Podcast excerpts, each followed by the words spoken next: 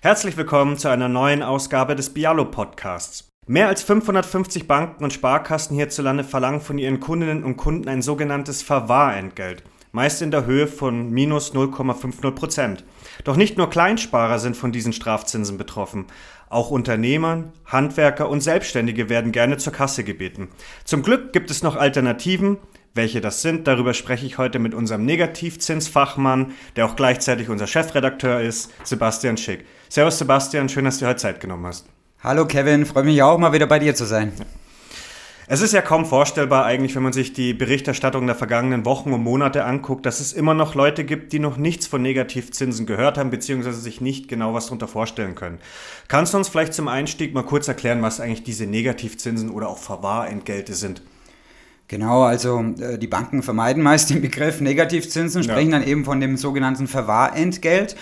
Also es hat angefangen eigentlich, als die Europäische Zentralbank, die EZB, eben äh, den Einlagensatz, mhm. das heißt äh, den Zins, zu dem die Banken eben kurzfristig Geld bei der EZB parken für sieben Tage, den zum ersten Mal ins negative Terrain gedreht hat. Und das war 2014, glaube ich. Mhm, okay. ähm, Mitte 2016 dann ähm, im Frühjahr 2016 auf minus 0,40 Prozent und eben seit gut zwei Jahren liegt er bei sogar bei minus 0,50 Prozent. Und eben diesen Strafzins, äh, den die Banken zahlen müssen, äh, wenn sie eben Geld bei der EZB kurzfristig parken, den geben sie halt jetzt vermehrt haben wir es jetzt eben gesehen, auch im laufenden Jahr äh, an ihre Kundinnen und Kunden weiter. Mhm. Das heißt, ähm, wenn du Guthaben hast, musst du immer meist ab einer gewissen Schwelle, sagen wir mal 50.000, 25.000 Euro oder auch 10.000 Euro nur, da musst du dann, wenn du über den Freibetrag kommst, eben dieses mhm. Verwahrentgelt zahlen auf den übersteigenden Betrag. Ja, und da kann je nach Geschäftsbetrieb eben äh, schon ein deutlicher Satz, ein, eine deutliche Summe äh, da, zusammenkommen. Und das betrifft dann Girokonten und beispielsweise auch Tagesgeldkonten.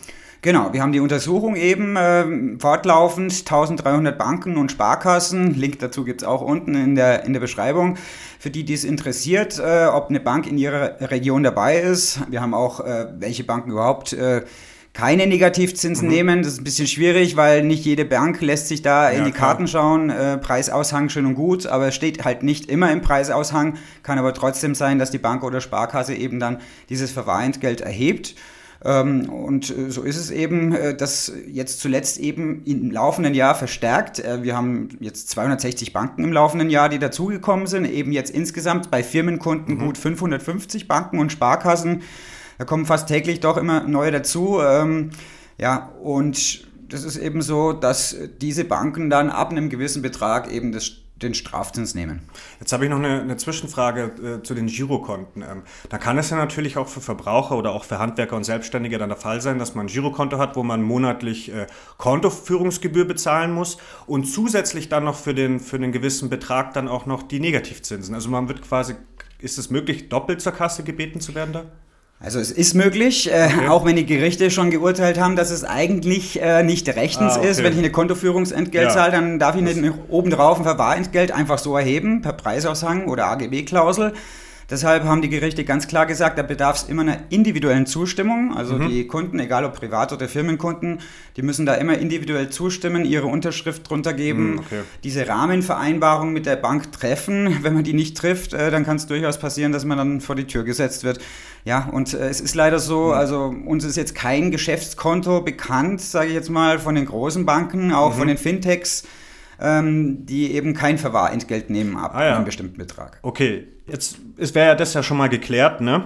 Jetzt wissen wir ja alle, was Negativzinsen sind. Dann kommen wir doch jetzt äh, zu den Ausweichstrategien. Ähm, wie, wie können Handwerker, Unternehmer, Selbstständige denn eigentlich solche Negativzinsen vermeiden? Ist es zum Beispiel sinnvoll, Geld vielleicht auf mehreren Konten aufzuteilen? Ist es für Unternehmer überhaupt praktikabel? Also es macht durchaus Sinn, äh, da noch ein, zwei zusätzliche Geschäftskonten zu eröffnen. Was da aber wichtig ist, dass man dann natürlich auch für gewisse Bewegungen auf dem Konto der neuen Bank eben sorgen soll, mhm. weil äh, keine Bank, keine Sparkasse hat es im Moment gern, wenn die Leute herkommen mit viel Einlagen, hohen Einlagen, lassen das Geld nur liegen, die überschüssige Liquidität manche äh, Geschäftsunternehmer, Unternehmerinnen, die haben ja durchaus, ähm, sagen wir mal, Liquiditätsüberschuss monatlich von 100, 150.000 ja. Euro. Und da ist der Freibetrag dann schnell erreicht. Ne? Und dann ist es bei 25.000 Euro Freibetrag, bei manchen ja, eben klar. nur 10.000, manche kassieren sogar ab dem ersten Euro auf dem Tagesgeldkonto ab. Ähm, da kann es dann durchaus schnell teuer werden, ja. Also macht es dann vielleicht auch Sinn zu sagen, ähm, ich gehe jetzt äh, auf ein Geschäftskonto mit dem höchsten Freibetrag. Genau. Wir haben ähm, auch in unserem Ratgeber eben äh, jetzt schon ein paar Banken gefunden. Äh, vier können wir empfehlen, zum Beispiel First, das ist eine Marke der Deutschen Bank. Ähm, da fällt sogar keine monatliche Grundgebühr an. Hm. Äh, juristische Personen zahlen 6 Euro im Monat. Der Freibetrag äh, ist dabei 50.000 Euro. Hm. Äh, Fido Bank gewährt sogar 100.000 Euro. Äh, Contest auch 100.000 Euro und N26, da sind wir bei 50.000 Euro. Natürlich kann es passieren, dass es jetzt natürlich in den nächsten Monaten die Schwelle weiter nach unten ja, gesetzt wird. Genau. Da muss man dann schon aufpassen. Aber das, was du sagst, eben, sag ich mal, dauerhafte Liquidität, ähm, Unternehmensliquidität eben auf einem separaten Konto zu parken, mhm. aber dann auch gleichzeitig immer für Überweisungen, Daueraufträge, auch für ja. Bewegung auf dem Konto zu sorgen, das macht unserer Meinung nach durchaus Sinn. Ja, das kriege ich natürlich immer, oder viele Leute rufen uns auch in der Redaktion an und fragen ja auch immer, ähm, ob es überhaupt noch Sinn macht, die Bank zu wechseln, weil irgendwann, also denken viele Leute, dass einfach Negativzinsen eigentlich bei jedem Girokonto Standard wird. Ja, also wie gesagt, äh, von den 1300 Banken, die wir regelmäßig untersuchen und die Sparkassen, da macht es halt jetzt schon fast jede zweite ja. Bank offiziell. Wenn man mhm. die Dunkelziffer ja, noch dazu nimmt, höher, ist es ne? deutlich höher.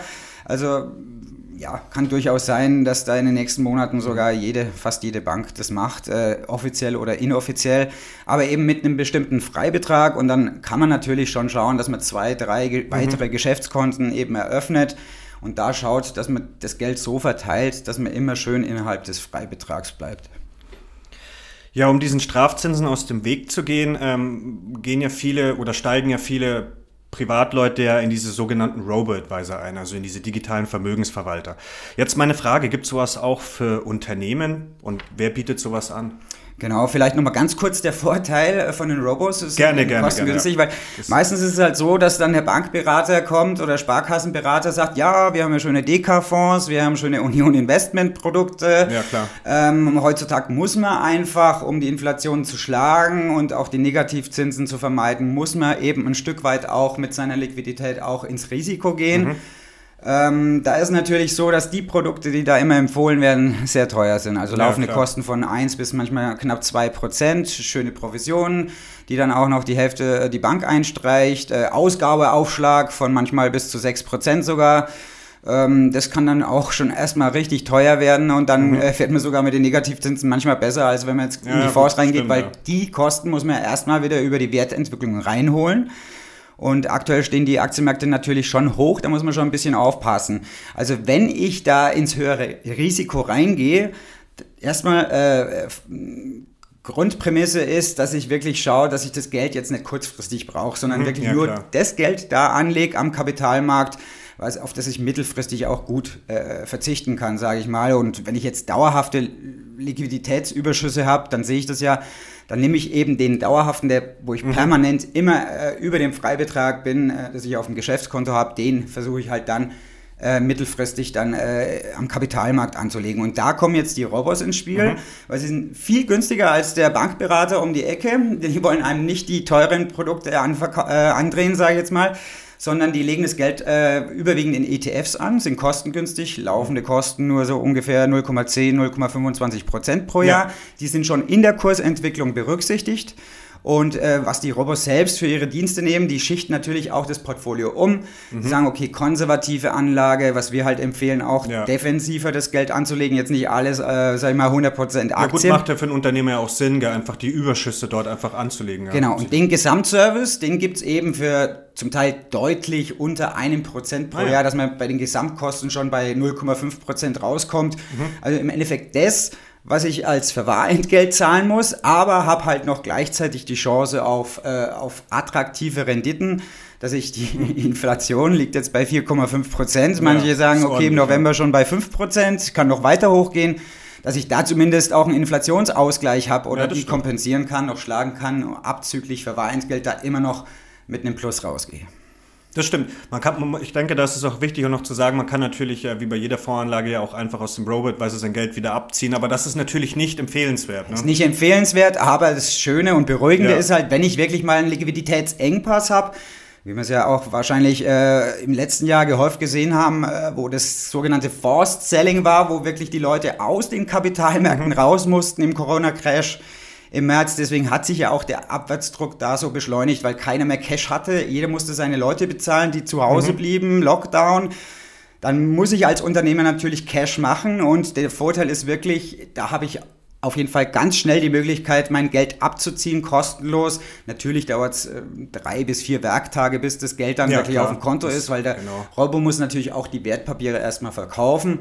Aber bis das Geld dann auf dem Konto ist, dauert es in der Regel drei bis vier Tage. Und alles kostenlose Teilauszahlungen, man kann es komplett auflösen, fallen keinerlei Kosten dafür an. Äh, und es gibt ja jetzt in, in, in Deutschland, ähm, korrigiere korrigier mich, wenn ich falsch liege, so gut 30 Robo-Advisor, oder? Genau. Ähm, genau. Wie viele davon bieten jetzt auch äh, für Unternehmenskunden ähm, Robo-Advisor? Ja, das haben eben noch nicht viel gewusst. Ähm, das ist auch jetzt so, was wir recherchiert haben. Da mhm. waren wir doch erstaunt dass das doch einige Anbieter machen. Sagen wir jetzt von den gut 30, es gibt bestimmt bundesweit, sage ich mal, knapp 40. Wir nehmen okay. ja nur die äh, Robos auf, wenn sie ein Jahr Historie vorlegen können als Performance. Die ja. kommen dann in unseren Vergleich. Ah, ja, stimmt, genau.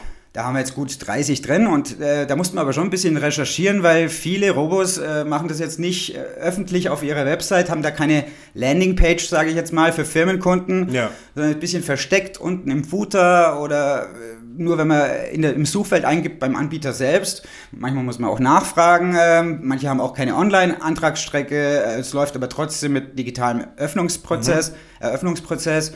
Aber da haben wir jetzt rausgefunden, von den gut 30 Anbietern in unserem Vergleich äh, machen das so roundabout ein Drittel, also ah, ja. ein gutes Dutzend.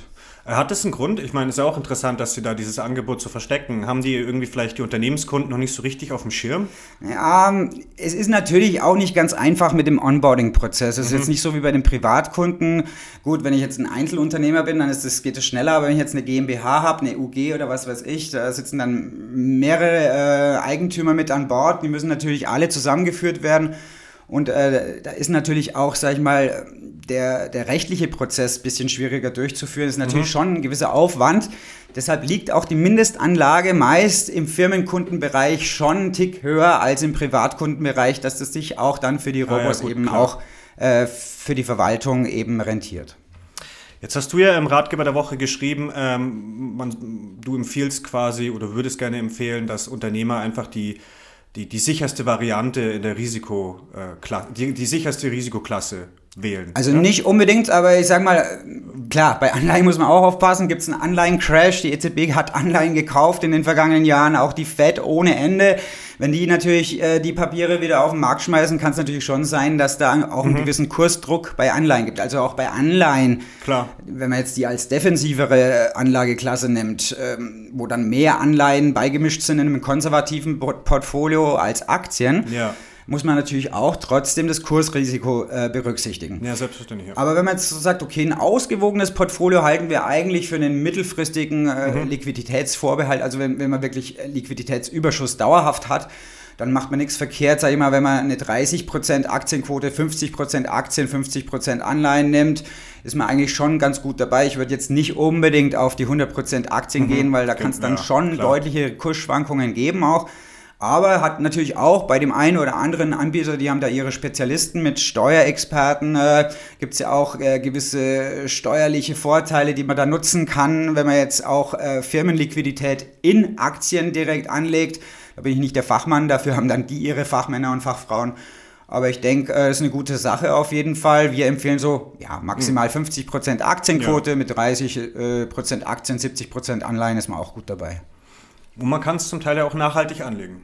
Man kann auch nachhaltig ja. anlegen bei dem einen oder anderen Anbieter. Wir haben eben bei uns im Ratgeber, den man auch unten dann in der Beschreibung äh, findet, den Link. Da stellen wir eben auch vier Anbieter vor. Zum Teil kann man da schon ab 5000 Euro anlegen. Äh, meist dann aber so ab 50.000 mhm. Euro auch. Ja. So, das ist so die Hausnummer. Bei Establi jetzt dem Lichtensteiner, der auch äh, konstant äh, die Spitzenplätze bei uns im Performance-Vergleich belegt, weil die eben nicht in äh, ETFs gehen, sondern in Einzelaktien. Da ist mhm. auch dann die Vermögensverwaltungsgebühr etwas ein Tick höher mit 1,2 Prozent als beim Durchschnitt. ist dann schon das Spitzenfeld von den Kosten her, aber die machen es halt wirklich auch durch die Performance wieder wett, äh, verlangen zwar auch noch eine erfolgsabhängige Gebühr, wenn jetzt der Depotstand am Jahresende höher liegt als der bisher erzielte mhm. Jahreshöchststand, fällt dann auf die Differenz immer 10% Gewinnbeteiligung an. Aber es ist natürlich auch ein Ansporn, äh, besser zu performen ja. als der Markt. Also eine gewisse Outperformance, sagt man auch, mehr Rendite zu erzielen zum Durchschnitt, zum Vergleichsindex. Und äh, für diese Outperformance-Chance nehmen die halt einen Tick mehr an Kosten. Aber es muss dann jeder für sich selbst entscheiden, wie viel er bereit ist, eben an Gebühren zu zahlen. Gute Orientierung bietet auf jeden Fall unser Performance-Vergleich. Den äh, aktualisieren wir auch monatlich. Mhm. Und da sieht man halt auch immer, welche Anbieter im Moment das Rennen machen. Wenn man den länger verfolgt, welche auch konstant immer oben im Spitzenfeld oder im oberen Drittel zu finden sind. Und da stellen wir eben auch die vier Anbieter vor. Gut, ich kann es jetzt auch nennen, ist kein Geheimnis, aber nähere Angaben zur Performance kann man dann auch ähm, genau. eben nachlesen. Aber es sind eben Whitebox, äh, während das Growney aus Berlin, Ginmon aus Frankfurt, Istabli eben aus Liechtenstein Genau. Die haben wir jetzt mal rausgesucht, die können wir auch durchaus guten Gewissens empfehlen. Genau, und du hast ja jetzt erst jüngst, heute, um genau zu sein, den Performance-Vergleich aktualisiert. Natürlich finden unsere Zuhörerinnen und Zuhörer auch diesen Link in der Beschreibung. Genau, vielleicht auch ganz gut äh, noch zur Orientierung, weil wir gerade bei der konservativen Geldanlage waren. Gerne. Also da ist ja so äh, der Aktienanteil maximal 30 Prozent. Manche machen nur 10 Prozent Aktien, 20 Prozent. Wir mhm. haben es halt so gemacht, dass wir wirklich drei Anlegertypen uns rausgesucht haben, die Daten dann konsequent bei den Anbietern eingegeben haben. Dazu auch mehr haben wir einen eigenen Podcast schon gemacht, kann jeder nachhören. Äh, und dann eben nur das Portfolio aufgenommen in unserer äh, journalistischen Untersuchung, die Portfolios aufgenommen, die uns eben die Anbieter vorgeschlagen haben. Wenn wir jetzt bei der konservativen Anlage sind, da ist sogar im Spitzenfeld sind zweistellige Renditen auf Jahressicht möglich. Ob das natürlich für die Zukunft so fortgeschritten geschrieben werden kann, äh, das steht noch in den Sternen. Da muss man natürlich schon Abstriche machen. Märkte sind natürlich brutal stark gelaufen. Mhm. Kann auch mal wieder eine Durchstrecke geben. Deswegen wichtig, nicht das kurzfristige Geld, das man benötigt, da anlegen, sondern wirklich auch mal ähm, Liquiditätsüberschüsse, auf die man auch mittelfristig, sagen wir, drei, vier, fünf Jahre verzichten kann und da nicht so angewiesen ist, dass man da jederzeit immer ganz schnell wieder an das Geld ran muss obwohl man es kann. Jetzt kommen wir quasi von einer sehr modernen Art der Geldanlage, sagen wir zu, mehr, zu einer eher konservativen oder althergebrachten Art der Geldanlage, nämlich zu den Genossenschaftsanteilen der VR-Banken. Diese erfreuen sich natürlich jetzt, wie viele Geldanlagen, gerade in Mini- und Negativzeiten besonderer Beliebtheit, also bei Privatsparern. Können Selbstständige auch von den Dividenden der Genossen profitieren? Da gibt es auf jeden Fall auch ähm, Genossenschaftsbanken, die eben auch Unternehmenskunden aufnehmen, ah, ja. Firmenkunden. Wir haben da auch eine Auswahl vorgestellt in unserem Ratgeber, vielleicht die Raiffeisenbank im Hochtaunus als Highlight. Da kann jeder ähm, mit seinem Unternehmen 50.000 Euro zeichnen. Also auch bundesweit? Bundesweit hm. treten die auf, haben auch noch ein attraktives Girokonto. 50.000 ähm, Euro maximaler Zeichnungsbetrag und da hat es eben jetzt im Frühjahr eine Dividende von 2,5 Prozent fürs abgelaufene Geschäft ergeben. Ja. Und die wollen auch, die Hochtaunuser wollen auch wirklich die Dividende auf diesem Niveau halten. Mhm. Äh, schaut auch gut aus, dass das so läuft, weil die machen wirklich ein gutes Geschäft, auch äh, in, im Immobilienprojektbereich. Und da brauchen die auch den Cash dafür und deswegen äh, gehen die auch bundesweit eben auf Mitgliedersuche und das ist für uns eine attraktive Option, vor allem zum Festgeld. Äh, beim Festgeld muss man wirklich schauen, ob man überhaupt noch 0,05 für zwei, drei Jahre bekommt und ja. da sind die 2,5 Prozent natürlich schon ähm, ein Sahneschlag, sage ich jetzt.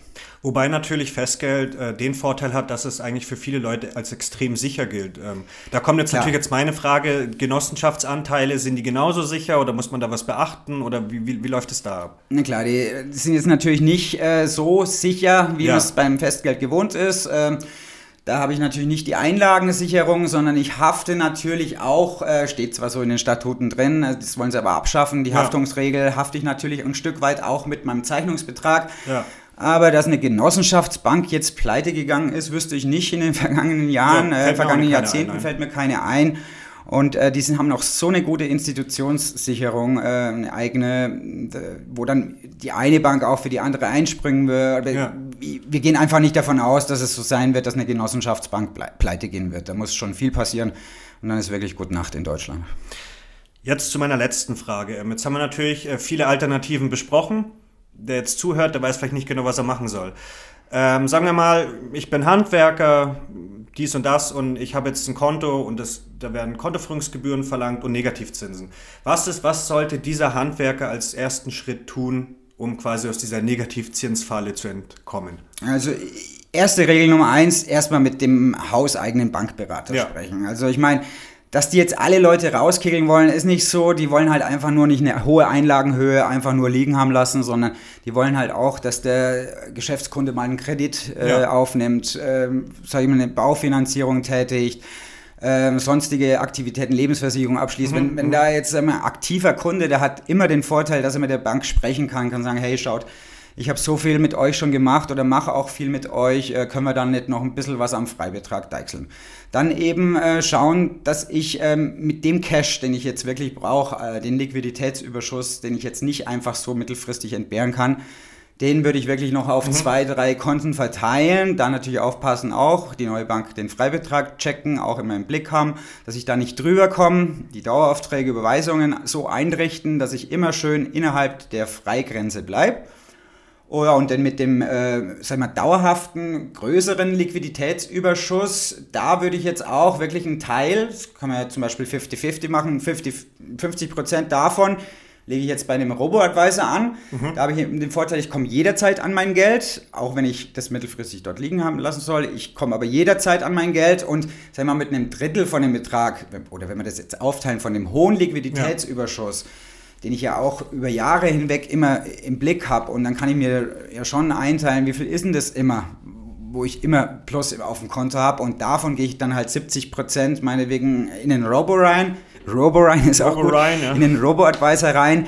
Und dann halt die restlichen 30 Prozent meinetwegen dann bei einer Genossenschaftsbank die Anteile zeichnen. Was da aber noch zu beachten gilt, das haben wir jetzt noch nicht äh, angesprochen, sind auch die höheren Kündigungsfristen.